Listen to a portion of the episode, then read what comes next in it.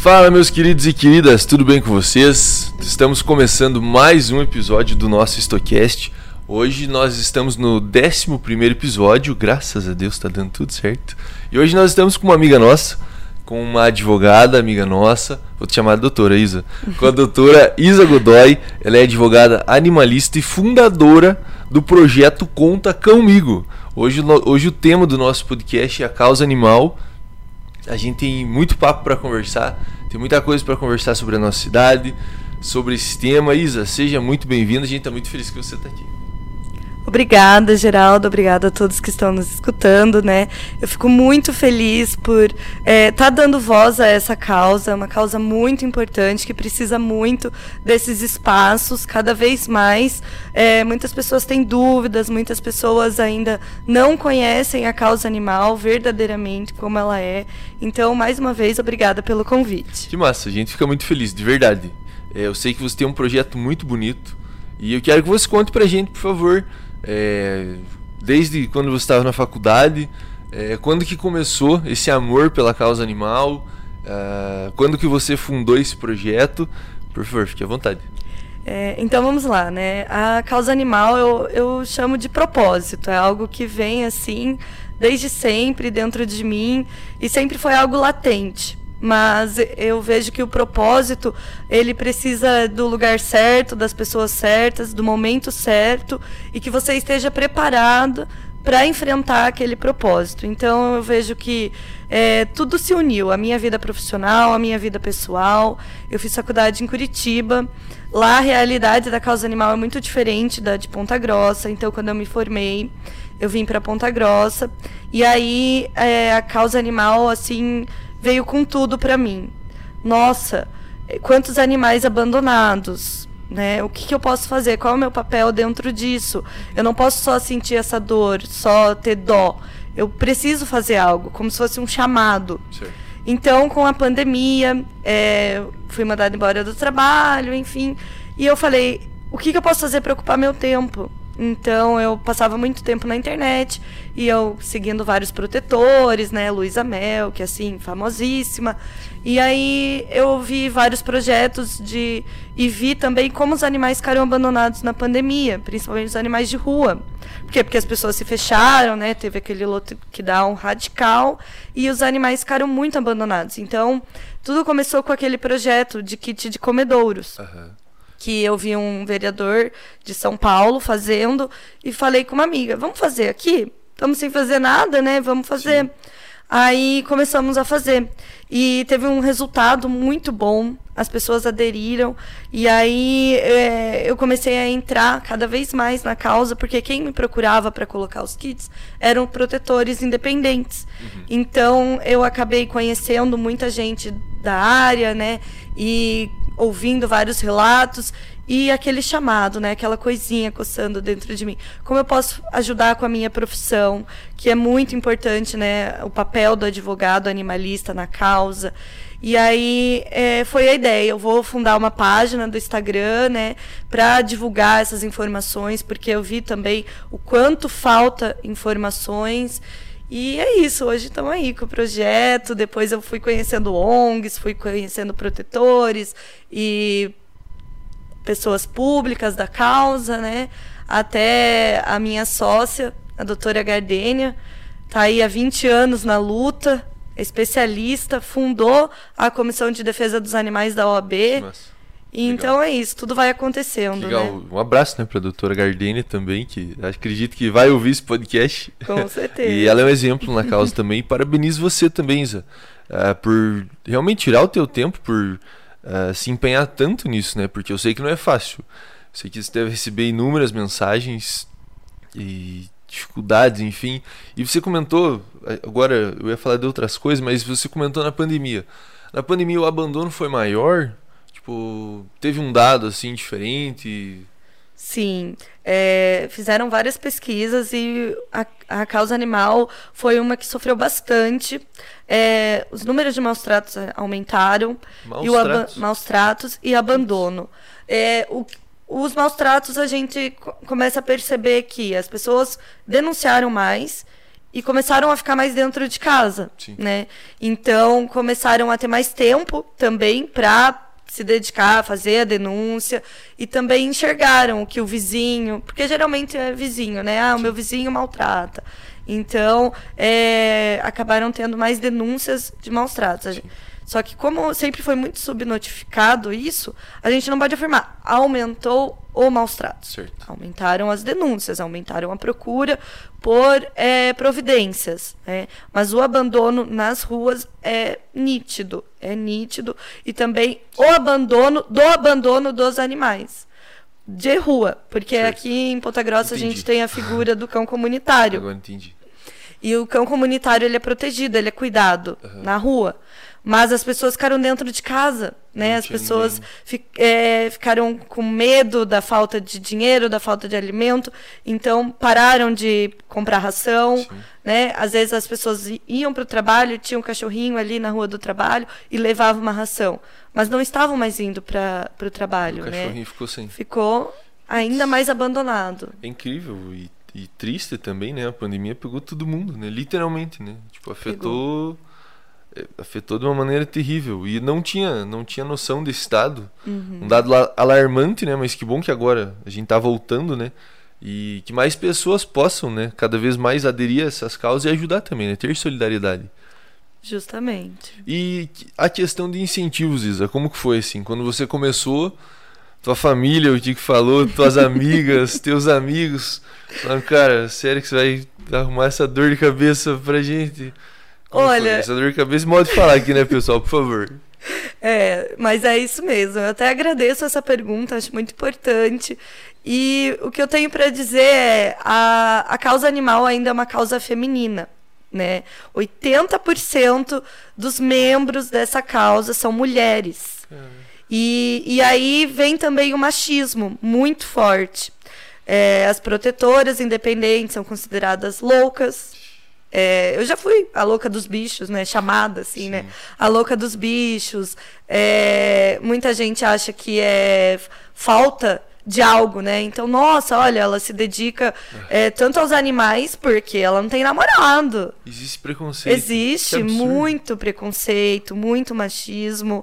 É bem, bem complicado. A maioria das pessoas que encrencam com as protetoras, com a causa, são homens, Nossa, né? Em vez de ajudar. Justamente. Não, em vez de ajudar, tem muita gente que quer atrapalhar, que faz denúncias contra protetoras, contra uma mulher que dá de comer para um animal de rua, faz denúncias, ameaça, né? Utiliza do patriarcado, né? Des- dessa subordinação, dessa submissão e ameaça e coloca a pessoa numa posição, né?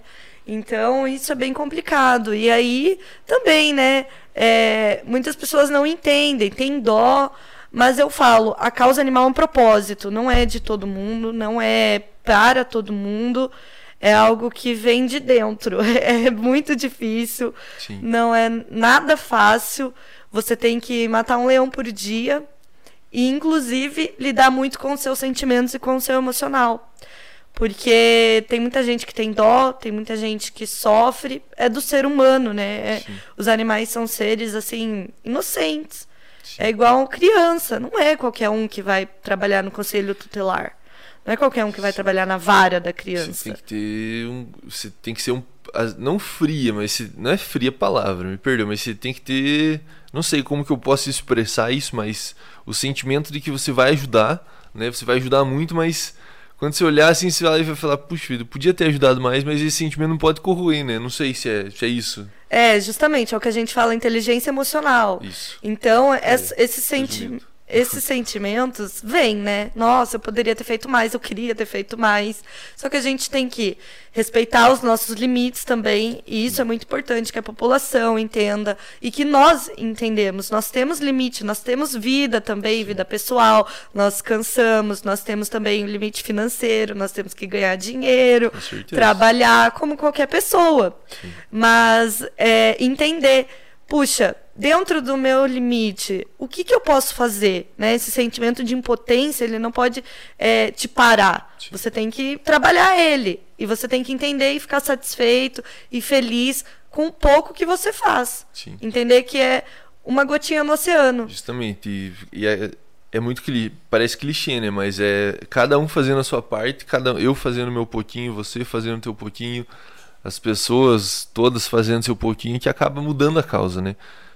Que acaba mudando, mudando a, a realidade, né? Porque a causa animal eu vejo também que é uma questão de saúde para a cidade, né? E o poder público tem que se atentar cada vez mais a isso. É, a gente tem uma, as zoonoses hoje na cidade, que eu defendo assim muito brabamente que tem que ser, tem que ter mais investimentos, tem que contratar mais profissionais, enfim, né? E do poder público, como que é esse incentivo ou se não tem esse incentivo para as ONGs, para as protetoras independentes, para projetos dessa maneira? Como que funciona isso para as pessoas saberem, né? A gente sabe mais ou menos como que funciona, mas para as pessoas que estão nos ouvindo saberem também. É, a gente sabe que tem muita dificuldade, mas eu acredito que o poder público também pode se atentar a isso, né? É, com certeza. É, o que eu digo, em Ponta Grossa, a legislação ela é excelente, ela é uma das melhores do Brasil. Tanto que Ponta Grossa, em termos de legislação e de organizações de ONGs, é, ganhou um prêmio de quinto melhor da América Latina. Então, Ponta Grossa ainda está bem desenvolvido nessa questão. Entretanto, o que falta em Ponta Grossa é a fiscalização dessas leis e o cumprimento delas. Sim. E aí, o que, que eu digo? Falta aparato humano para isso. Né? Falta ali no executivo, falta ali no CRAR, falta ali na zoonose, né? Eu acho que vários projetos, várias causas, o que sempre falta é o aparato humano, né? O servidor ali, é o funcionário público. Sim. E então, em questão de legislação, Ponta Grossa tem a lei 9019, que é a lei que eu falo assim, você gosta da causa animal, você é protetor independente ou você apoia, tenha ela na ponta da língua, ela é essencial. É, e nós temos também a lei do cão comunitário, que é 17.422, que é também essencial ter na ponta da língua. Só que aí a gente tem a lei, mas aí e o cumprimento dela e a fiscalização, né? Tanto Sim. que é a questão dos cavalos. Então vamos para polêmica. Isso, isso, é um, isso, é uma coisa muito difícil na nossa cidade, né? Muito, isso é muito é difícil. Ponta Grossa, a lei proíbe cavalos em via pública. Sim. Em qualquer, assim, você não pode ter na tua casa ou você tem uma casa maior, assim, num bairro mais afastado. Você não pode, é proibido. Só que e a fiscalização, né? Como é que vai cumprir isso? E aí, como é que vai, vai pegar o cavalo e vai levar para onde? É, então, é, com a pandemia também, voltando à pandemia, né? O CRAR ele ficou é, sem guarda. Essa é a realidade, isso tem reportagens, tá? É, ficou sem guarda, e aí quando eles faziam resgate de cavalo, as, cavalo é caro, né? Cavalo Sim. tem gente que vende no Facebook, tem vários grupos. Nossa. Troca e venda de cavalo, troca por celular, troca por som de carro. Nossa. Então o cavalo é caro, não é igual um cachorro vira-lata, né? Que eu sem raça definida, que não, não tem é, valor monetário. Sim. Então, as pessoas entravam lá no CRAR para roubar o cavalo novamente, colocavam o patrimônio em público e a vida dos funcionários em público, em desculpa, em risco. Sim. E aí, o que que aconteceu? Eles ficaram sem guarda por causa da pandemia, né? Teve uma baixa na guarda, infelizmente houveram óbitos, aposentadorias e também o risco de contágio do vírus, é, pessoas mais velhas, enfim. E aí ficaram sem guarda lá. E não recolhem mais cavalo. Então, Ponta Grossa tem essa demanda hoje. Para onde levar os cavalos? Eu, como advogada e protetora, eu falo, façam denúncia. Muita gente me procura. Mas assim, muita gente. Acho que todo dia tem uma pessoa mandando Nossa. foto. Olha, aqui na minha rua tem um cavalo solto. Além dos acidentes que causa, Sim. né? A questão de saúde pública, enfim. Não, o bicho se machuca, é acidente para pessoa que acaba né, sofrendo a perda do bem material. E perdendo cortais, mas eu ia comentar essa questão do CRAR mesmo que eles recolhem os cavalos. É, eu fui lá inúmeras vezes conversar. Os funcionários são ameaçados. Uhum. É, de, se eles não pegam na hora, eles esperam os funcionários irem embora, que é normal, os funcionários têm que ir embora às 18 horas, 19 horas, enfim, né? É, a gente tem dois veterinários na cidade, para a cidade inteira, dois veterinários, e furtam mesmo. Eles é, já roubaram todo o computador, Já, e roubaram o cavalo também, lá do CRAR. O que a gente tem, é, isso eu não sei a quando que vai acontecer, é uma base da guarda, da guarda municipal lá perto do CRAR. Só que até isso acontecer, é, é verdade, o canil da guarda municipal vai ser, uhum. vai ser próximo ali ao CRAR. Mas é uma situação muito difícil. A gente vê cavalo assim, extremamente em, em maus cuidados, amarrado por uma cordinha no poste. Amarrado por uma cordinha na frente da casa. Fala, poxa, não tem a condição para cuidar do cavalo, né? para cuidar do bicho. Não usa para nada, né? não usa nem para transporte, para nada. Enfim, não, não pode, né? Não esse meu uso aqui foi foi muito pejorativo, mas não pode. É muito triste essa situação. Isso daí a gente tem que trabalhar muito para mudar. É, justamente. Eu penso, eu vejo isso, eu fico assustada. Eu penso uma cidade tão desenvolvida, né? Com faculdades, com é, 400 mil habitantes, não sei, já estamos em 500 tá quase mil. Lá, tá quase lá. Como que isso é possível, né? Num grande centro, é, ter cavalos nas ruas? É, bem, mas Isa, é, falta, é a falta de planejamento. Entende? É. é a falta de política pública, é a falta de de você pensar numa política pública a médio e longo prazo. Porque a curto prazo, é, a gente vai pegar o cavalo e vai prender. Mas e depois? O que, que vai acontecer? Então é falta, é falta de pensar no longo prazo. E nós esperamos, né? E a gente vai contar com você e com, com todos os outros protetores e protetoras para a gente desenvolver políticas públicas, para cobrar o executivo, para que isso venha mudar, né? Para que a gente tenha uma, uma mudança de realidade que é a situação agora, hoje, tanto dos cachorros, mas principalmente dos cavalos, que acho que é mais difícil, né? É, a gente precisa mudar, né?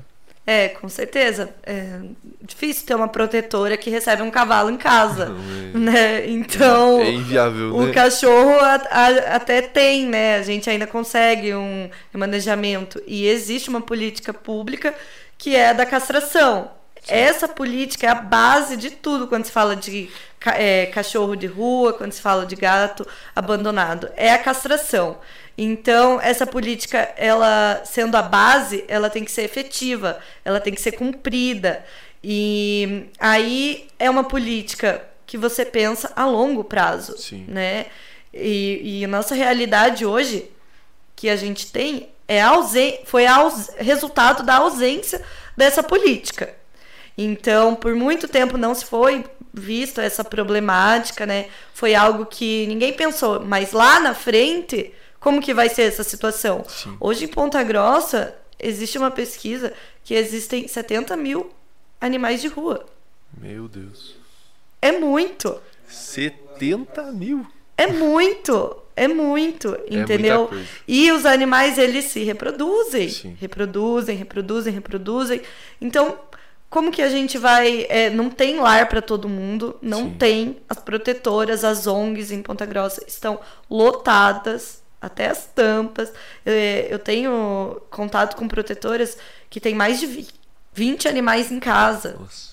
E tira do bolso os cuidados, é né? Difícil. Também não tem nenhum apoio político, nenhum apoio de verba, de desconto, de nada com as protetoras. As protetoras em Ponta Grossa hoje é uma realidade. Sofrem. Que sofrem muito e são abandonadas. E elas fazem o papel, muitas vezes, do poder público. Por quê? Porque o cidadão procura. Ai, nossa, o cachorrinho foi abandonado aqui, o cachorrinho foi atropelado, né? Quem que vai ajudar? Muitas vezes é a protetora. Mas de quem que é o papel? De quem que é a responsabilidade? Da via pública. Entendeu? Quem que não cuidou do cachorro antes, né? Pra ele estar tá naquela situação. Justamente. Tem tudo isso, né? Mas aí quem que a, acaba absorvendo muitas vezes isso são as ONGs e as protetoras. Sim. As ONGs ainda têm uma forma de poder se manter, né? Elas têm, é, elas são registradas, têm CNPJ, podem participar do Nota Paraná, é, recebem algumas ajudas, é, principalmente pessoas jurídicas, empresas. Mas e as protetoras? Quem são as protetoras em Ponta Grossa? É, lá na Câmara, você sabe quem são as protetoras? É dito sobre as protetoras? Muito Existe pouco, algum cadastro? Muito né? pouco. Eu conheço pouquíssimas, assim, infelizmente, né? Erro meu. Erro nosso, acho, até do legislativo, do executivo, de até não ir atrás disso, né? Mas algumas pessoas vieram, vieram até o nosso gabinete já para a gente tentar auxiliar, para tentar fazer alguns projetos juntos. E a gente deixa o nosso mandato aberto, né? A todas as protetoras, protetores de animais que venham até a gente para a gente conversar também. E, claro, às vezes eu posso achar uma pessoa, posso achar outra, você pode me indicar uma, duas, mas quando a gente junta todo mundo para conversar, aí, tá, aí pode surgir uma ideia bacana. Da gente até marcar uma futura reunião, de conversar com essas pessoas, ouvir esses anseios para tentar desenvolver alguma coisa para elas, para tentar desenvolver alguma política pública, porque realmente o poder, o poder executivo é falho nisso, mas acredito que agora assumindo a, a nossa culpa também, o legislativo tem errado também. É, não, igual você falou, nós temos leis muito boas, muito bonitas, beleza, mas a fiscalização é complicada. Igual você falou, falta material humano e muitas vezes, claro, muitas vezes que a gente que eu liguei para as zoonoses, as pessoas me atenderam e tal, mas na maioria das vezes é aquela coisa, fala Geraldo, é, um, eu tenho um carro hoje disponível para pegar animal e esse carro já saiu. Uhum. Eu tenho duas pessoas que são as responsáveis por capturar né, os animais, Isso. por pegar os animais, e hoje elas já saíram. Eu não consigo.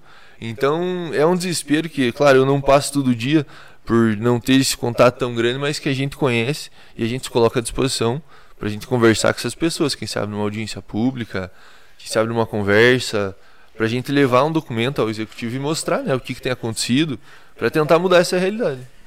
Ah, perfeito. É muito importante mesmo essa abertura.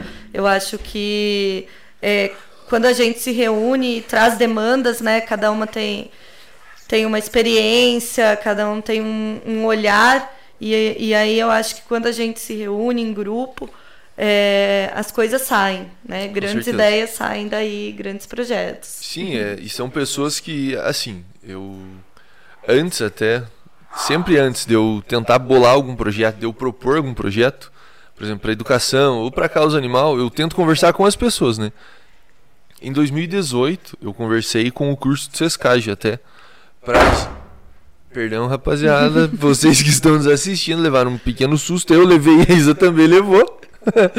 Uma porta aqui do nosso estúdio acabou de bater, mas acontece. Faz parte. Em 2018, é, a gente fez. Eu conversei com a doutora Érica, do curso de Sescage, para a gente tentar levar nas escolas é, palestras, para a gente tentar conversar nas escolas sobre a causa animal. Porque, assim, nos bairros mais afastados, isso é um fato, é, tem muito cachorro. Tem muito cachorro na rua. Conjuntos habitacionais, tem muitos cachorros na rua. E o que, que acontece? Se a criança a criança, na verdade, ela é um meio de comunicação para a família, né? Então, a partir do momento que a criança, isso pensando a médio e longo prazo, a partir do momento que a gente vai ter algumas crianças, alguns adolescentes mais conscientes sobre a causa animal, sobre o cachorro, sobre o gato, sobre o cavalo, enfim, a gente pode mudar essa realidade a longo prazo, né? A gente pode levar a informação para dentro de casa, tipo, pai, mãe, acho que, pô, sabia que existe a castração? Uhum. Nossa, filho, mas onde é que você ouviu isso? Ah, apareceu lá na escola uma tia falando sobre castração, mãe. Que a gente não pode ter 15 gatos em casa. Entende? Só que, infelizmente, cara, esse projeto acabou não, não vingando. Não vingando. E Puxa. tá aí um negócio pra gente trabalhar junto, talvez, Isa. Com pra certeza. gente fazer um projeto e ir nas escolas, conversar com eles. Eu digo nós, né? Mas vocês, eu tô à disposição também, mas pra gente bolar isso junto. Pra tentar fomentar isso a médio e longo prazo, né? Perfeita essa ideia. Até é, quero cumprimentar a doutora Érica, né? Nossa, ela é uma grande amiga e é excelente profissional.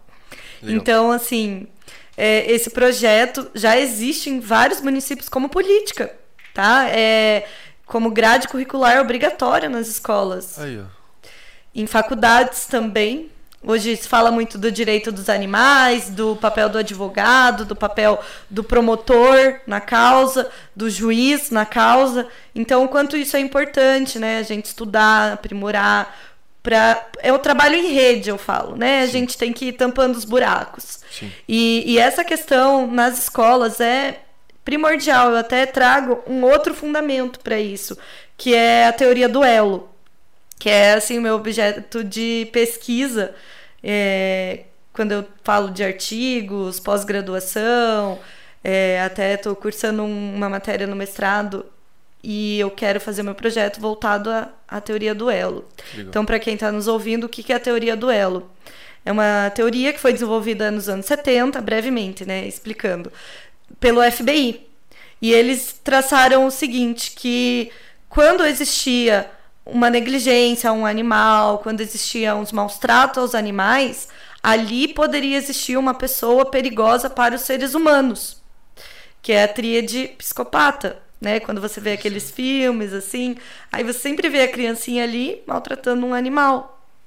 E ali Nossa. tem uma válvula, daí já se trata de criminologia, psicologia, né? Que ali tem uma válvula da maldade humana, de como que você é, não enxergar uma vida, um ser vivo, aquilo vai trazer algo que você não vai enxergar em uma pessoa. Sim. Então, e depois disso, afunilando um pouco mais, o que, que a gente vê na realidade é que a causa animal, esse maus tratos, essa negligência, é uma causa social. Então, assim, Sim. aonde tem ali o cachorrinho que é maltratado, tem uma criança negligenciada, tem um, uma condição social, né? tem um alcoolismo, algum uso de entorpecente, uma mulher maltratada. Então, hoje, é, a, a teoria do elo ela definiu como existe a conexão entre a violência intrafamiliar uhum. E os maus tratos animais. Por isso que eu defendo tanto também o, esse apoio e esse trabalho em rede. Então, quando um guarda vai é, é, analisar uma situação de maus tratos. Ah, o meu vizinho bate no cachorro. Certo. O guarda vai lá. Não é só o cachorrinho que está ali sofrendo. Se o guarda ampliar o olhar dele, ele vai ver que tem ali uma criança também precisando de resgate, que tem provavelmente uma mulher ali, né, que sofre uma violência psicológica, uma violência patrimonial, às vezes violência física. É, muitos, muitos agressores é, de animais às vezes utilizam um animal para causar dor na esposa, sabe, para causar, para afirmar essa posição de poder então, o quanto isso é importante. A gente já fala muito nas escolas, né? De trazer educação sexual, Sim. de trazer a, essa conscientização que o papai não pode bater na mamãe, que o papai não pode bater no filhinho, né? Que o, o, o titio não pode fazer o que a criança não quer. Se a criança não gostou, tem que contar para um adulto. Sim. Mas a causa animal também está dentro. Hoje, a gente fala de família multiespécie né? O animal ele se tornou parte da família, ele se tornou nossos filhos, Nossa, né? Extremamente interessante a questão do elo, né? Justamente. E aí a violência intrafamiliar, ela abarca a família. E o animal, por ser da família, também tá dentro, entendeu? Sim. Então, é mais que urgente esse projeto. É todo um, é todo um contexto, né? É todo um contexto. Igual, igual você falou, é, na escola, muitas vezes a criança, ela a, na verdade, a, a, professora, a tia, né, que, os, que, os, que, as crianças chamam, é o adulto em que eles confiam, né? Então, são, são N relatos, assim, né? Você, mais do que eu, é, sabe disso, mas só exemplificando e, reforçando a importância disso, né? Eu não, eu não tinha me ligado nessa questão do elo, Isa, e agradeço você por ter trazido isso é, de forma muito bem explicativa. Porque quando eu, na, na na, na, minha ignorância, eu acabei pensando somente na causa animal. E nunca tinha ligado todos esses fatores, assim, todos esses fatos, que é de extrema importância. E na escola que é, muitas vezes se revela um infeliz abuso que acontece, um infeliz maltrato com a criança. E trazendo isso junto com, com a causa animal, pô, isso vai ter grandes resultados, isso vai ser muito importante. Então já te convido para a gente marcar uma reunião aí para a próxima semana, para ainda essa semana, para a gente conversar sobre isso também. Isso é muito importante. Claro, a gente vai ter que apresentar isso para a Secretaria de, de, Educação, né? Uhum. Bolar todo um projeto para eles e quem sabe no segundo semestre a gente já não pode começar com, com essa ideia. Isso acontece aqui já ou não? Não, é, já, já, várias ONGs já levantaram, né? Várias protetoras já levantaram essa ideia. É uma ideia que a gente sempre conversa mas nunca aconteceu. Então, convite aceito. Aí, ó, Agradeço muito a oportunidade, né? É, até com o meu projeto Conta Comigo, eu faço alguns panfletos também. É, e distribuo em comunidades, sempre tem feira de adoção, eventos. Porque o que, que eu vejo? Tem muito adulto que não sabe é, que não pode bater no cachorro, que não sabe que não pode deixar o cachorro preso numa corda, acha isso normal. Sim. Então, o quanto que às vezes a gente resolve essas situações com uma conversa, Sim. sabe? Trazendo. É, eu sempre procuro conversar antes. Então, várias pessoas, olha, o meu vizinho faz isso, o meu vizinho faz aquilo. Calma. Qual que é o número do teu vizinho, né? Primeiramente, registre. Registre a ocorrência. É o que eu sempre falo. Acho que se eu ganhasse um real por cada vez que eu falo, faça um BO, eu tava rica. Porque, olha, eu acho que todo dia, pelo menos uma vez por dia, eu falo, faço BO. Isa, e como que as pessoas podem fazer esse boletim de ocorrência? Como que elas podem denunciar esses maus tratos? É, tem... além, além de denunciar para você. É, além, assim, denunciar para mim, é, sem um boletim de ocorrência, causa pouco efeito, tá? Certo. Infelizmente, eu não sou polícia, eu sou advogada e eu tenho algumas limitações dentro do meu trabalho, né? E até como protetora.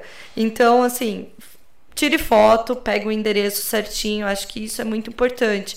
Ter os dados, né, certo. da denúncia, entender que os guardas, os policiais recebem denúncias o tempo inteiro. Então, como que eu posso ajudar eles a me ajudar? Né? Então começa aí. Certo. Então é, você pode ir na 13 terceira registrar um boletim lá. Ou você, hoje nós temos a, o grupo Gama, que é especial da Guarda Municipal para a causa animal. São guardas que foram destinados apenas para é, atender essas ocorrências. Certo. Antes era o chamado Patrulha Animal e hoje é o Grupo Gama. São é, guardas que têm o perfil, que têm o treinamento para essas ocorrências. É, existe um WhatsApp, né? Eu não vou lembrar o número aqui. A gente deixa nos comentários, deixa com a gente. Isso aí. e aí você pode mandar ali, né? Legal. Olá, tem ocorrência X, a foto da ocorrência, o endereço. E aí eles vão verificar, depois você pede o número do boletim, né, para você acompanhar, Sim. isso é muito importante. Então, essas denúncias são muito importantes para também é, fundamentar políticas públicas, uhum. né, estatísticas, dados. Sim, sim, é como que importante. a gente, é, muito se fala, ah, eu quero política, eu quero política disso, eu quero política daquilo. Mas como se a gente não tem dados? Sim. Ah, é, vamos fazer uma política que proíbe a pessoa de deixar o animal preso em, em corrente. Tá, mas isso acontece? Não sei. Isso também não pode ser donada, né? Justamente. Isa, até, não querendo cortar, Isa, abrindo um parênteses assim, para reforçar para todos vocês que estão nos ouvindo e assistindo. É, quando nós fizemos uma audiência pública sobre a segurança nas universidades, é, o policial trouxe um dado muito triste, assim. Porque a gente sabe dos. Sabe, assim, diminuiu muito. Graças a Deus diminuiu muito. A UEPG melhorou toda a iluminação, as outras faculdades trabalharam em conjunto, a UTF também melhorou. Mas o o policial trouxe um dado e falou, viu, gente, é, a gente não tem ocorrência. Uhum. O nosso dado não, o nosso sistema não sabe disso. Ele falou, eu sei. Ele falou, eu sei da dor que vocês passam, mas eu não tenho como justificar lá para o governo estadual, lá para o governo federal, uma verba a mais para isso, sendo que eu não tenho dado para isso. Então, gente, façam um boletim de ocorrência. Justamente. É, eu vejo que as pessoas tem preguiça, começa aí, né? Tem preguiça. Hoje o maus tratos, ele não é feito online. Tem Sim. vários crimes que dá para fazer online, mas os maus tratos não. Por quê? Porque tem que ter um olhar mais apurado na denúncia. É, pode envolver, igual eu expliquei aqui na teoria do elo, pode envolver muito mais coisa. Então não tem como Ciúme, ser só inveja. briga de vizinho. Hoje é, é antes era o som alto, hoje é o animal. Porque toda casa, pelo menos, tem um cachorro ou um gato. E os vizinhos ali estão brigando por qualquer outra coisa. O animal é assim, o, a cereja do bolo, entendeu? Aí eu vou falar que o animal está sendo maltratado, a guarda vai vir aqui, Sim. e aí eu já vou relatar outras coisas. Sim, vai mandar embora o cachorro, né? Justamente. Então, é por isso que tem que ser feito esse boletim. Você tem que tirar um tempo da tua vida e ir lá e Sim. registrar esse boletim. É importante. Só que eu vejo que muitas pessoas não registram também, porque falam assim, mas o que, que vai acontecer? Que eu vou registrar, beleza, e aí? O que, que vai acontecer? A gente entra na outra seara, né? Aí entra em outra seara. Por isso que é tão importante é, dar essa resposta para a população, Sim. né? Uma via de mão dupla. Com então certeza. você trouxe para mim a situação e agora eu vou te dar a resposta dessa situação. Sim. Né? Dentro da lei, dentro do que é permitido, né? Hoje a gente teve, é, hoje em dia a gente fala da lei sanção, né? Que é a, o crime de maus tratos aumentou a lei, hoje é possível a prisão, hoje é possível a judicialização de causas né, de dano moral. É, inclusive se fala do dano moral do animal, sabe? É, hoje o animal ele pode entrar com ação no nome dele, ele pleitear pelo dano que ele sofreu. Nossa. Olha como isso é louco, né? Então, assim. Yeah, mas até há pouco tempo atrás não podia, né? Até pouco tempo. Não, não né? isso né? é recentíssimo. É recente, Inclusive, né? é, quem começou com isso foi um juiz, o doutor Vicente Ataíde, que ele é juiz federal, é, estudioso da causa. Então é um precedente muito recente. Tem o quê? Meses. Posso estar falando besteira, nos Estados Unidos isso já era possível. Confesso que o direito comparado ainda não, não sei, mas Pode ser que sim, né? Mas também pode ser que lá não seja tão é, necessário quanto aqui. Certo. Né? Porque certo. provavelmente, como a gente sabe, é, tem até uma frase de Mahatma Gandhi: a grandeza de uma nação pode ser medida pela forma como eles tratam os animais. Então aí a gente já, já pode fazer um direito comparado sem nem precisar. Sim, sem nem precisar falar muito. É, né? Até agora a gente vê várias é, um, um, coisas muito tristes né, sobre a Ucrânia, mas o que tem chocado muito as pessoas e trazido grande surpresa é os refugiados da guerra levando seus animais. Nossa. E aí está sendo discutido, né? Como que a gente, os refugiados podem é, trazer os seus animais. Em abrigos, eles, é, por exemplo, quando tem a temporada de frio aqui em Ponta Grossa, certo. muitas pessoas de rua têm animais. Ah, isso e é um aí, caso. eles levam os animais para dentro do ginásio? A gente tentou, viu, Isa? Pois é. Eu lembro que a gente conversou. Então. Eles e... não estavam entrando, né? Não, justamente. E muitos, eu conversei com muitos também. Eu não vou, eu prefiro morrer de frio do que ficar sem meu melhor amigo. É entendeu? E aí as pessoas preferem ficar, por exemplo, essa, é, essa situação da Ucrânia, preferem ficar lá no meio do bombardeio do que deixar os seus animais para trás. E, e talvez tenha alguém possa estar ouvindo e falar: Meu Deus, que besteira. Falando, não, gente, se coloca no lugar, né? É só você se colocando no lugar do outro para você tentar sentir um pouquinho, né? Do que a pessoa tá, tá passando. E essa eu lembro que a gente conversou no ano passado sobre a questão dos ginásios. É, você mandou bastante mensagem sobre os animais. Eu conversei muito com o pessoal que tava, que era responsável e a gente não conseguiu, né, dessa vez. Infelizmente, um, um dado triste para o nosso podcast. Mas tá aí, né? Eu espero que das próximas vezes já organizem isso, né? Pois é, então. Que não é difícil, né? Dá pra, dá pra organizar, né? Dá, não são Bem tantos né? também, né? né? É só um esforço mesmo, mas é uma questão de organização.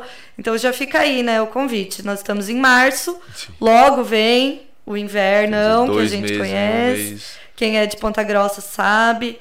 Mas daí, quando está acontecendo, fica tudo muito corrido, né? É. Então, estamos em março, a gente Prevenção, já pode né? começar se a pensar né? e se preparar. Com certeza. Justamente. Isa, eu, eu acabei te cortando, mas se você pudesse falar um pouquinho mais da parte onde o animal pode entrar com a, com a peça judicial contra o, os maus tratos que ele acabou sofrendo. Então, é, um breve relato de como tudo isso começou. É, do, dois tutores foram viajar e deixaram os cachorrinhos abandonados dentro do, do imóvel. Certo. E aí eles sofreram todo tipo de restrição alimentar, de água, de espaço, de carinho, né, de atenção, tudo isso. E aí os, uma ONG foi chamada pelos vizinhos, né, e aí falaram assim, olha, os donos viajaram e os animais estão aqui o que, que esses animais sofreram, né? Então, tem toda é, essa sofrência física dessas restrições, ficaram doentes, mas também todo o abalo. Sim. Eles eram é, cachorros que tinham uma família, eram acostumados a ter aquele cuidado, estavam ali negligenciados, abandonados, esquecidos, não tinham para onde correr, estavam presos dentro de um imóvel. Quanto isso é absurdo, no meio da sujeira, né? Então, é, muitos casos assim, muitos casos que ocorre até o canibalismo entre eles. Eles chega ao ápice, assim. Chega ao ápice. Fica sem comida, sem nada, é terrível, né? Justamente. Deus e são animais, Deus né? Deus. A gente não pode esquecer Sim, isso. Tem um instinto, né? E aí também é, se fala muito sobre a invasão, como que como que os vizinhos podiam ajudar? Podiam invadir o imóvel? Daí já trata da propriedade privada. Então são várias searas. Mas Complicado. aí trazendo essa situação, os animais, é, a ONG representando os animais entraram com uma ação contra os tutores por danos morais. Os danos morais que aqueles cachorros sofreram. Certo. Claro que eles não podem ir lá contratar um advogado, eles não podem Sim. ir lá fazer uma petição. Sim. Então sempre tem que ter alguém representando, Sim. né? Mas o dano moral foi da ONG? Não. Foi dos animais, foi né? Deles. Então por isso que o judiciário, depois de muita luta, muita é, discussão, aceitaram que os animais podem ser polotivos é, das ações. Um caso extremamente interessante e eu acredito que quem não gosta de animal talvez não esteja ouvindo e assistindo a gente, né? Mas se você está ouvindo e se você não gosta de animal, não pegue um animal, né? Não pegue, né? Tem que cuidar, tem que dar amor, tem que cuidar. Enfim, é uma causa, é uma causa extremamente importante. É até uma pergunta que eu queria fazer para eles aqui. Claro. É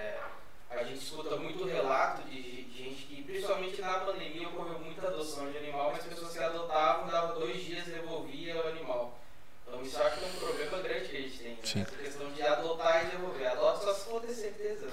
Justamente, olha, isso é uma realidade e é muito triste, muito triste. Agradeço a pergunta e eu eh, vou trazer então o um relato do GAR. Eu sou, é, eu faço parte, né, do GAR, que é um, do, um braço do grupo Fauna, que é Sim. aquele, para quem não conhece, é um abrigo de gatinhos resgatados de maus tratos. O GAR. O GAR, isso. Certo. Aí as pessoas vão lá, acham bonitinho o gatinho e levam para casa. Gente, tem gente que devolve no outro dia porque o gato não dormiu na, na cama. Meu Eu já ouvi relato. Ah, o gato não quis dormir comigo, não quero mais. Meu, Meu Deus. Deus. É um ser vivo que tem emoções, vontades, que, vontades personalidade. Sim sentimentos, entendeu? E aí, como é que você vai obrigar? Não é um ursinho de pelúcia. Daí eu falo, por que você não pegou um ursinho de pelúcia? Isso fácil. acontece muito. Um animal que é devolvido, a gente percebe que ele fica triste, que aí ele vai ter problemas comportamentais, porque ele sabe que foi devolvido, né? Ele sente, ele já viveu tantos maus tratos e aí ele Tadinho. finalmente consegue uma família, é escolhido no meio de tantos e aí é devolvido, né? E aí o que, que é muito importante?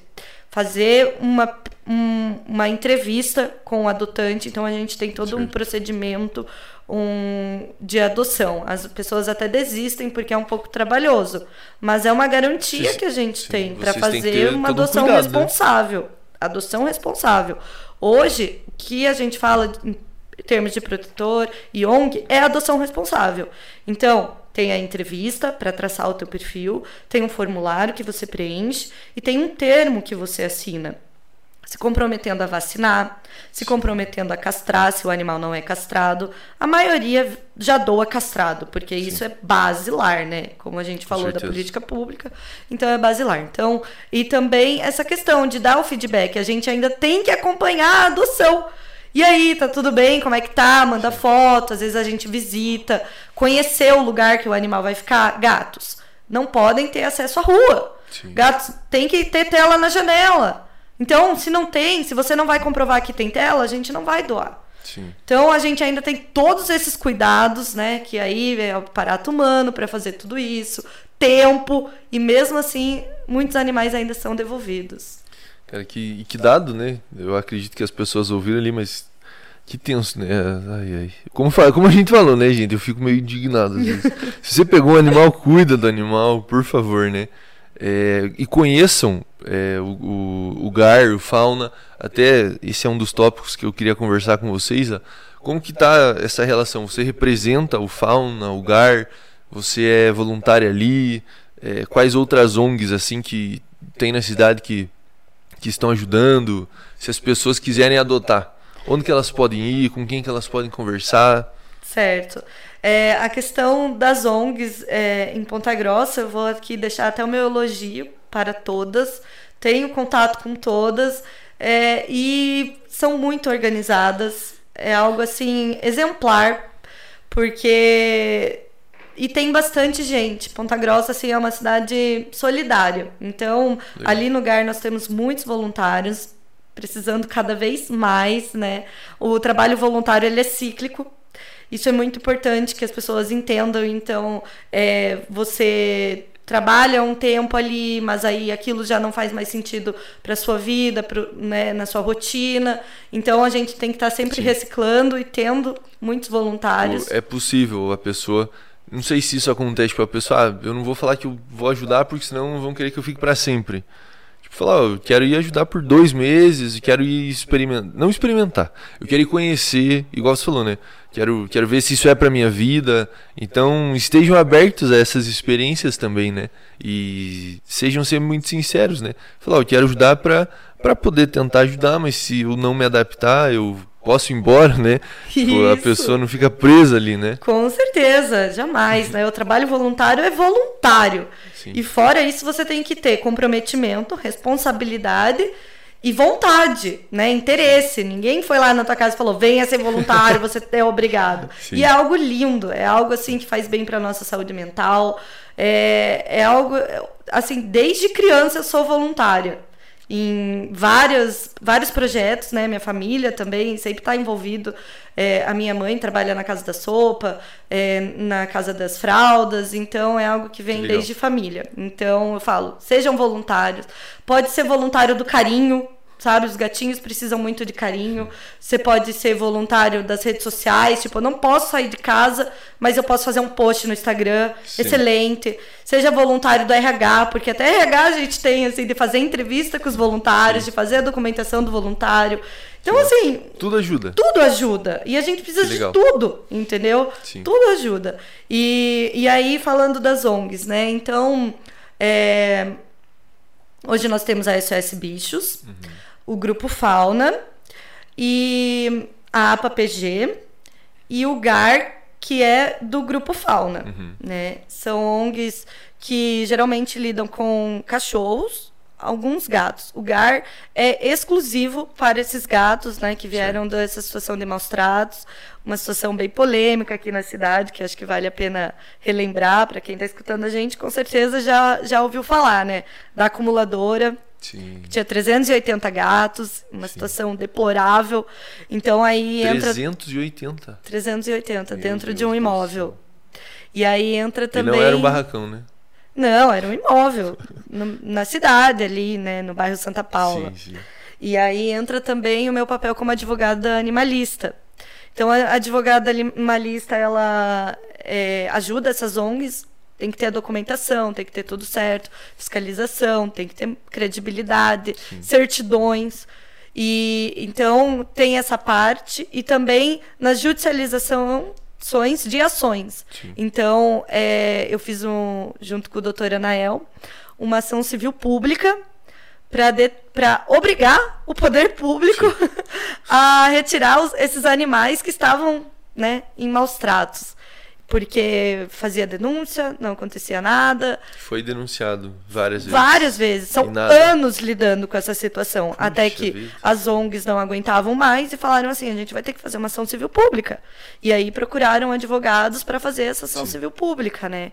E aí, com essa ação civil pública, Puxa que vida. houve uma, uma diligência dentro da ação civil pública, foi determinada uma diligência com perito e aí foi constatado maus tratos, porque era dentro do imóvel, né? Não, não tem como invadir, é uma situação Sim. bem complicada. Então, de, quando foi determinada essa ordem judicial, foi constatado maus tratos, e aí sim a gente conseguiu retirar os animais, e houve todas, né, tudo que a gente sabe, ela foi presa, é, e ainda está ocorrendo a, a ação civil pública, tá? Já são dois sim. anos dessa ação civil pública ocorrendo, mas é toda uma discussão doutrinária, jurídica, Sim. né? E aí nós conseguimos resgatar 250 animais? Não. É, já são 330 animais foram Nossa. resgatados, foram encaminhados para bom, lares. Que bom. Que Não, né? maravilhoso. E aí, toda essa fiscalização também dos animais que ainda estão lá serem castrados. Porque senão esse número Sim, vai aumentar não, de novo e a gente piora. fica enxugando gelo. Pois é, não sei se eu posso te perguntar se, tipo, o que, que acontece com o acumulador do, de animal, tipo, sei lá, o que, que se passa ali. Eu sei que cada caso é um caso, né? É, Mas que as pessoas não confundam isso, né? Que as eu sei que é meio difícil de confundir, mas que as pessoas tenham isso muito bem claro, né? Que são, são casos mais raros de, de acontecer. Justamente, assim, ó, é uma questão bem delicada, bem complexa, que envolve daí a saúde mental, é, envolve daí a psicologia. Eu não sou psicóloga, então eu posso falar da área do direito. Certo. É, a, a acumulação não justifica os maus tratos, Certo. né? Então você hoje tem é, que buscar ajuda, uma ajuda psicológica, ajuda da família. É o trabalho em rede que eu volto a dizer, né? Todo assistente social, também envolve daí uma condição social. Muitas vezes são pessoas idosas, abandonadas pelas famílias, né? Que criam esse transtorno de acumulação. Muitas vezes é de lixo acumulação de lixo, mas muitas vezes são de animais e principalmente de gatos. Puxa Por quê? Porque o gato ele fica ali, ele se reproduz, né? O gato é colecionável, vem um, vem dez, tem várias cores Sim. e aí eu quero mais um. Gatos dormem comigo na minha cama, eu não me sinto sozinha. Puxa vida. E aquilo vai criando É um situação triste, transtorno. né? É É, muito difícil. triste. E a pessoa ela não, não consegue. Como que uma pessoa vai cuidar sozinha de 380 gatos? Não dá, né? Deus Não dá, me livre, não dá. Vive na sujeira, vive na bagunça Sim. e os animais acabam sendo negligenciados e não tendo os cuidados necessários. Acabam sofrendo, né? Acabam Às, sofrendo. às vezes no, não sei, né, igual você falou, entra no- na seara da psicologia. Mas às vezes na cabeça da pessoa ela pensa tá fazendo um bem, né? Mas aí acho que tem que chegar alguém e conversar, né? Claro, uma situação muito delicada, falar, viu? é, Isso não é legal, né? Sim, Os animais estão sofrendo, né? Então vamos arrumar isso daí, né? é um transtorno que não exclui o crime. Né? Sim. Não, não é, é só o crime. Tem Sim. algo a mais ali. Com certeza. Que tem que ser tratado em rede. Com certeza. Tanto que, assim, quando você vai tratar com acumulador, você não pode tirar todos os animais de uma vez. Existe ali um afeto, um vínculo. Mas existe maus tratos. Sim, justamente. Então, como que a gente vai trabalhar com isso? Né? Com certeza. Isa, e agora comentando ah, um pouco mais pra frente, comentando de ações não talvez um pouco mais felizes de- desse, desse papo dos acumuladores. É, a gente tava conversando esses dias e você comentou é, sobre eventos que vocês pretendem fazer nos próximos dias, nos próximos meses.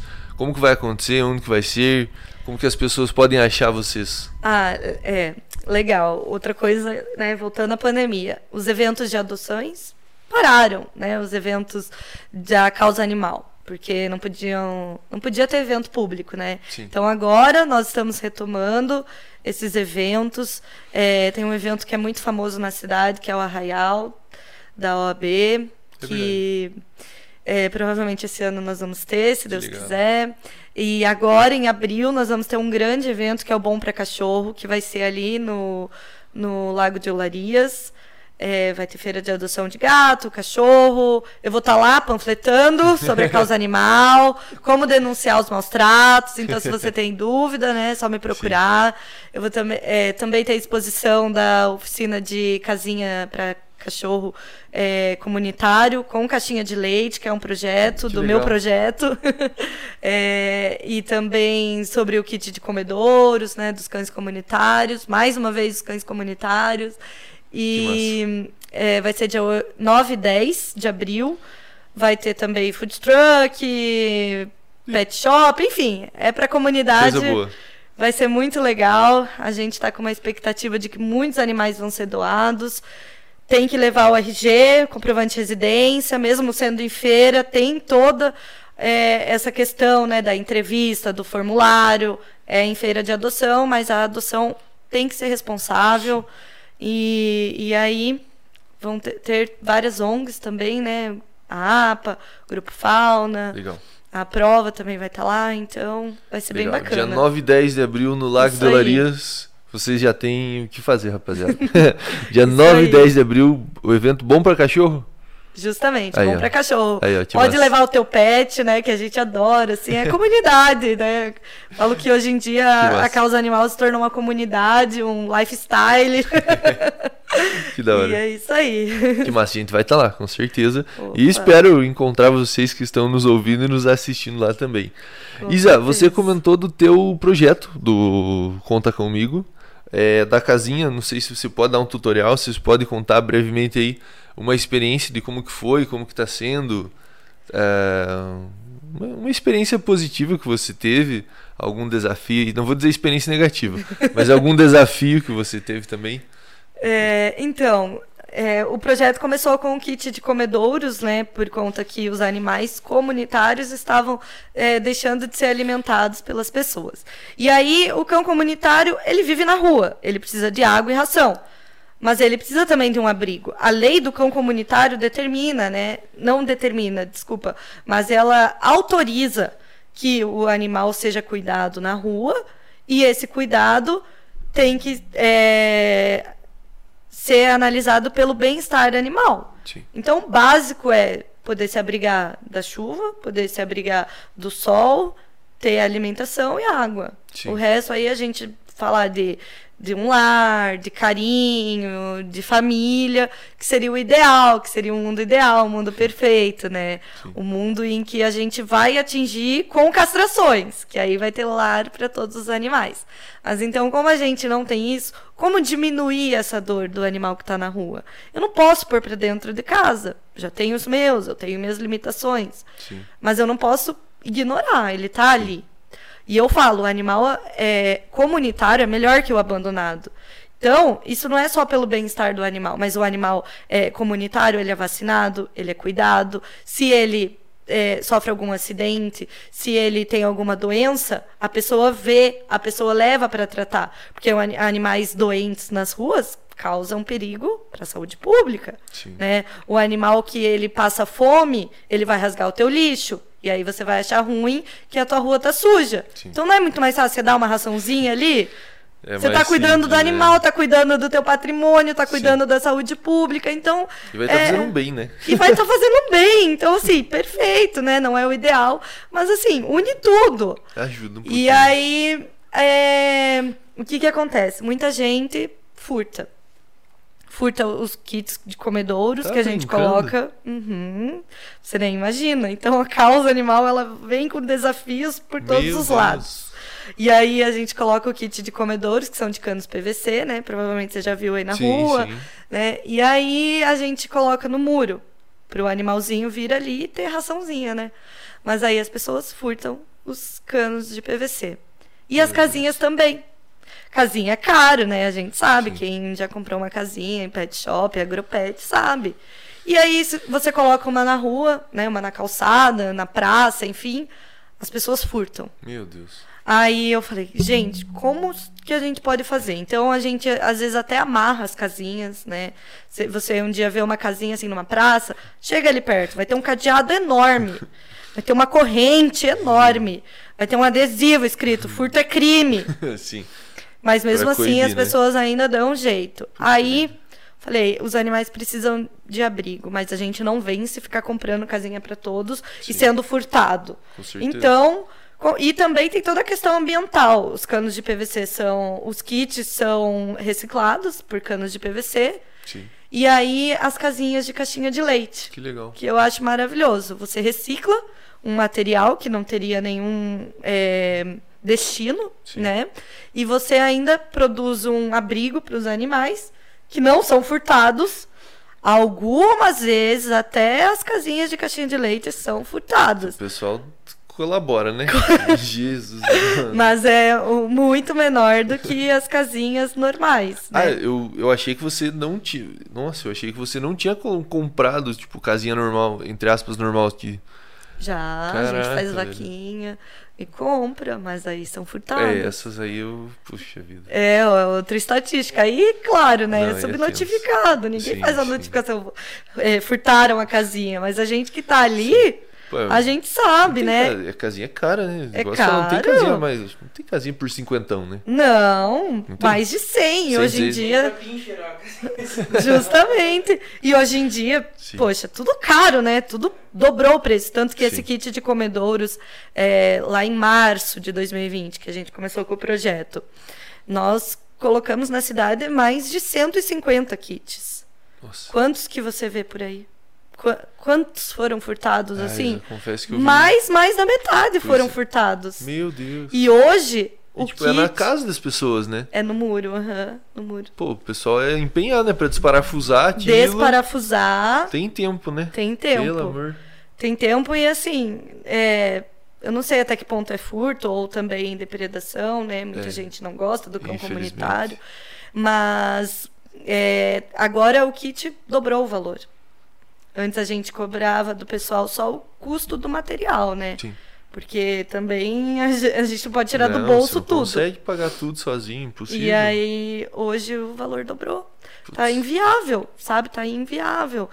Então, é, a casinha ainda é um projeto que é gratuito, né? A gente Sim. só precisa de fita durex, caixinha de leite e saco de ração vazio. Porque o saco de ração você vai.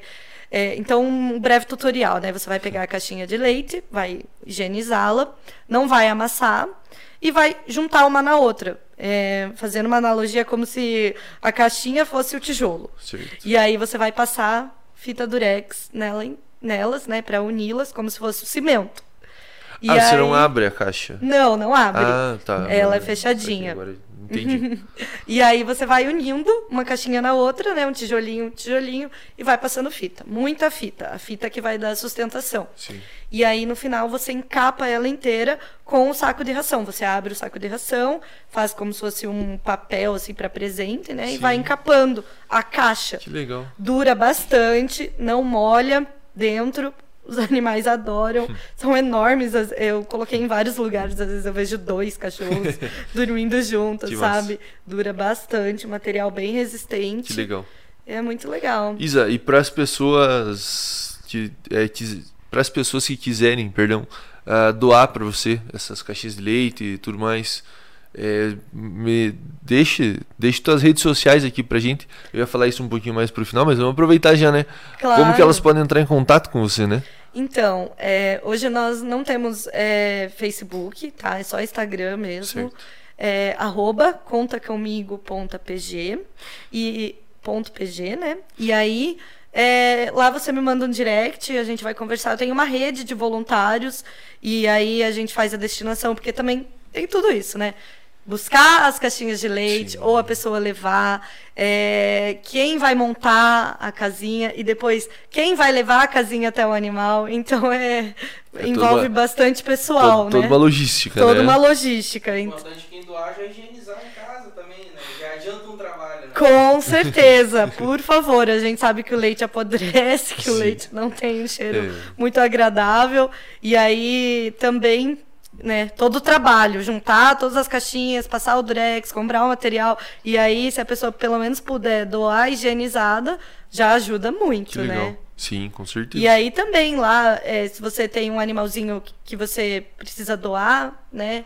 Que muitas, muitas pessoas, ah, o animalzinho foi abandonado aqui na minha rua, eu peguei, você pode divulgar para mim, a gente faz a divulgação. Hoje nós temos 4 mil seguidores, graças a Deus. Bastante. É. É, e eu falo, são seguidores muito engajados, 80% são mulheres Aí, muitas protetoras, então assim, ali a gente tem formou uma comunidade, uma rede de ajuda, ajuda mútua. Então, é, tem que fazer vaquinha para ajudar um animal que está precisando pagar uma consulta, a gente consegue ali doar brindes para rifas, é, vender rifa, enfim. Legal.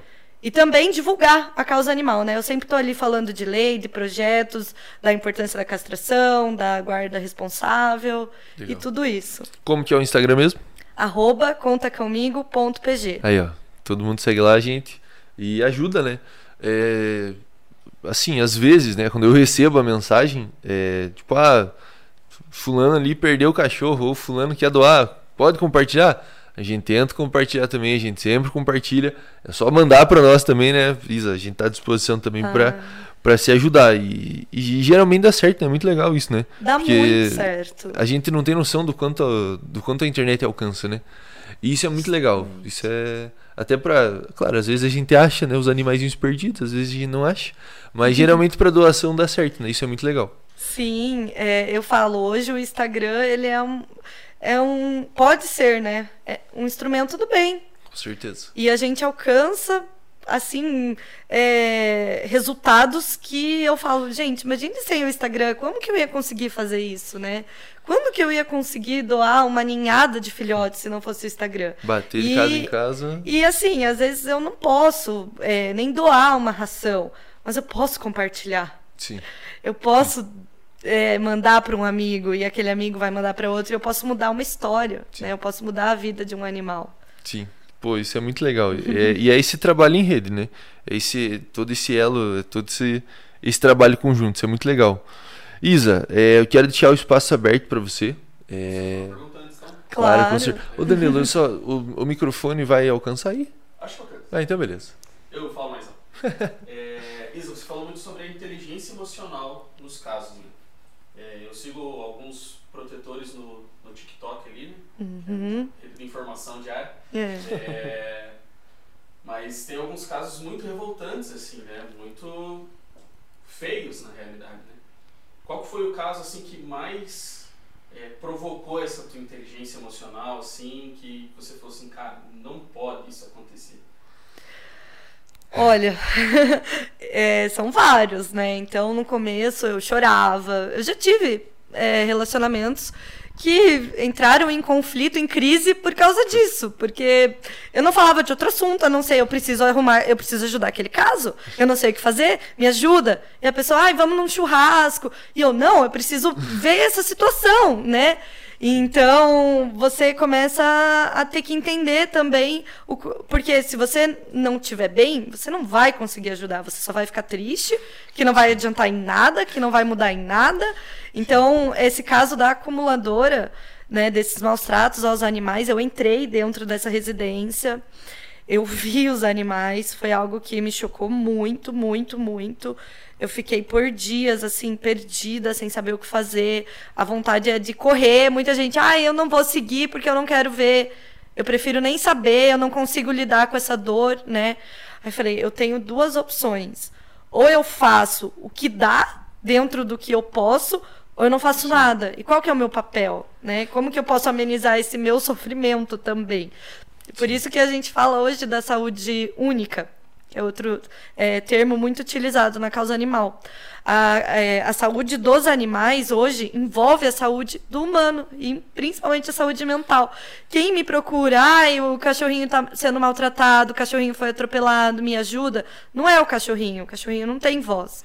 É um ser humano que está sofrendo com o sofrimento do animal. Sim. Então, quando você diminui a dor do animal, diminu é, consegue trazer um bem-estar para isso, você diminui também a dor do ser humano, né? E aí foi aí que eu falei, eu preciso ser forte e eu preciso enxergar o copo mais cheio do que vazio. Então, ah, eu consegui ajudar um animal, mas não consegui ajudar aquele outro, porque, né, vários motivos. Sim mas eu olho para aquele que eu consegui, sabe? E aí também entra uma questão de propósito, de fé, e aí você tem que se apegar em, em algo mais, né? Senão você fica louco. Sim, com certeza. e sempre ver que é um passinho de cada vez, nós somos humanos. Eu volto sempre a falar das limitações. Mais importante do que a população entender as nossas limitações, não se você, protetor, está me ouvindo, é entender a sua limitação, né? E a tua saúde mental. Então poderia ter ficado triste, é, meu Deus, eu não consigo ajudar todos aqueles gatos, são 380. Existe também a lei, Sim. existe várias coisas que vão nos limitando, mas eu posso ajudar como? Ah, eu sou advogada, eu, eu estudei, eu posso fazer o quê? Eu posso fazer uma ação civil pública, Sim. né? Ah, então vou fazer isso. Eu não posso trazer os gatos para minha casa mas eu posso ajudar uma ONG a criar uma documentação para poder desenvolver um projeto para ajudar esses animais. E aí a gente vai entendendo o nosso papel dentro do que a gente pode fazer. Que massa. que bonito isso. Que bonito, que inspirador para as pessoas que estão ouvindo também. Que legal. E para mim também, eu achei isso, achei isso muito bonito da tua parte. Ah. E, e, a- e acho que só lembrar que você nunca tá sozinho também, né? Justamente. Daí Nunca tô sozinho. É, eu falo que o meus é, é algo muito incrível, assim, como tudo foi desenvolvendo. O meu santinho sempre foi São Francisco de Assis. E aí, ele era o guardião dos animais, né? Ele, assim, é o protetor dos animais. Então, eu me apego muito a ele, Sim. sabe? Eu, eu né, até a, a gente está aqui num podcast, então vou falar um pouco mais sobre mim mesmo. Mas eu sou espírita, então eu acredito muito no propósito, eu acredito em, nessa questão da evolução humana, né? Da, da evolução como sociedade é, na caridade. Igual eu venho de um lar que a minha mãe ela é muito caridosa. Então tudo isso vem trazendo pra gente, né, esse sentimento. E, e é isso, a gente nunca está sozinho, tudo vai se interligando. Então, quando eu comecei a despertar o meu olhar, que era algo latente sempre dentro de mim, mas quando eu comecei a despertar o meu olhar para essa causa, para essas problemáticas, você vai encontrando pessoas que têm a mesma dor. Então, eu tenho amigas que às vezes a gente sai, a gente só fala de causa animal, sabe? Mas é uma troca muito legal, um desabafo, a gente se sente acolhido, porque é, às vezes a gente se sente muito sozinho também, né? É, muita gente não nos compreende, parece que a gente está lutando sozinho, mas aí a gente começa a enxergar e ver como as coisas vão interligando, né? Até a minha sócia no escritório, na minha profissão, ela tá na causa comigo. então, massa. tudo e foi tudo junto, né? Eu tava procurando uma sócia e eu tava procurando alguém para me ajudar na causa animal e aí as coisas foram se, liga, eh, se interligando e eu acho que é o propósito, né? As coisas vão fluindo. Que massa. E só antes da, antes da dúvida, é, um negócio que você falou, você falou que estava latente dentro de você, né? Estava, você queria muito fazer, então acho que muitas pessoas podem estar assim hoje também. Isso para causa animal, para enfim, para todas as causas sociais, é, que a pessoa dê o primeiro passo, né? Que ela vá atrás, tipo, pô, eu quero muito ajudar os, os bichinhos, eu quero muito ajudar os animais, mas mas acho que eu tô sozinho, eu não conheço ninguém. Fala, cara, olha aqui, aqui você já ouviu sobre várias ONGs, aqui você já ouviu sobre várias pessoas, ouviu uma história extremamente bonita da Isa ah, sobre isso. Então dê o primeiro passo, né? Que aí sim, você vai entrar na, você vai entrar em toda essa rede e você vai começar a despertar o teu propósito também. Isso, e as coisas vão acontecendo, sabe? Eu achava assim, ai, é até engraçado, né? Mas eu falava, eu tinha que ser milionária para poder ajudar os animais, porque a Luísa Mel, ela tem um instituto, e daí como é que eu vou fazer isso aqui em Ponta Grossa? Gente, acabei de me formar, né? Quem sou eu? Aí eu pensava, não, então eu tenho que, nossa, daqui 50 anos eu consigo. Ah, na minha aposentadoria, meu sonho é ter um abrigo. Gente, a gente acha que precisa ser rico, que precisa é, se dedicar 100%. Assim, eu trabalho, eu também ganho meu Sim. dinheiro, né? Eu também estudo. Com certeza. Tenho Fazer outra- mestrado. É, justamente, tenho outras aspirações, né? Sim, Mas é isso, a gente vai fazendo aos pouquinhos. Como dá? Eu tava ali na pandemia, desempregada, dentro do meu quarto, triste, isolada de todo mundo. Aí eu falei, o que, que eu posso fazer? Cara, posso criar um Instagram, já passo tanto tempo na internet. Sim. Então, vou criar um Instagram aqui pra pegar esse tempo que eu passo na internet também como lazer, mas também como algo útil. Sim. Poxa, posso fazer uma caridade simplesmente divulgando as minhas ideias, as coisas que eu estudo, as pesquisas que eu faço, né? Porque tem tanta gente que precisa do acesso a essas informações. Com certeza. Então é isso, você não precisa ser rico, você não precisa se sacrificar. É aos pouquinhos, é dentro das- dos seus limites, né? Que massa. Excelente. Questiona. Meu não é nem um- uma dúvida, mas é um, um negócio que assim, a gente escuta muito sobre sempre cachorro de rua, cachorro de rua, mas a pessoa esquece que tem gato de rua também. né? Porque geralmente, se você reparar, toda vez que você vê um gato na rua, você fala, ah, deve ser de algum vizinho. Deve de algum vizinho. deve ser-" Nunca é, de, nunca é na rua, é sempre de algum vizinho. Pô, se tem um gato que você frequentemente passando no telhado da sua casa, alguma coisa, põe uma raçãozinha, uma comida ali também, né? Porque você nunca escuta a expressão gato de rua. Isso é verdade. Sempre escuta cachorro de rua, o gato é sempre do vizinho, meu vizinho não tem nem animal. Então, é, Olha, isso é, é verdade, é algo que eu luto muito. Eu falo, essa existe uma cultura muito forte é, dos gatinhos darem voltinha, né? É uma cultura isso, e a gente tá lutando contra uma cultura. Outra coisa, os gatos eles servem para matar rato.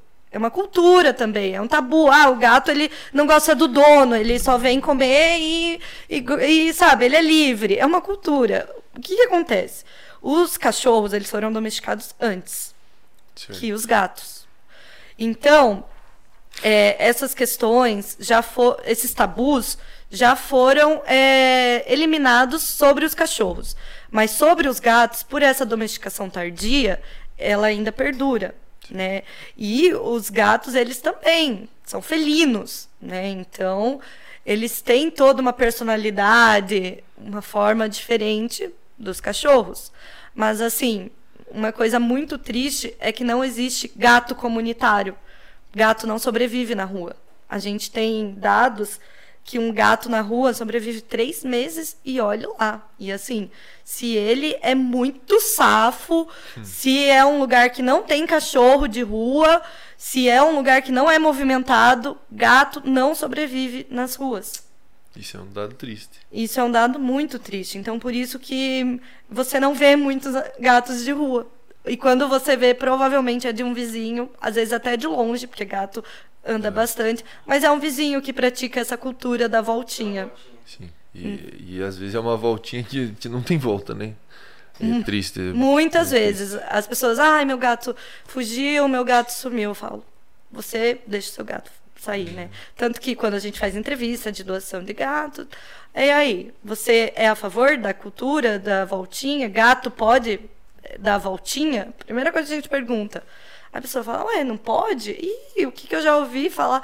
Ué, mas o gato vai ficar dentro de casa? Vai, vai, porque se ele for atropelado, a responsabilidade é tua. Sim. Se ele fu- é, fugir, a responsabilidade é tua.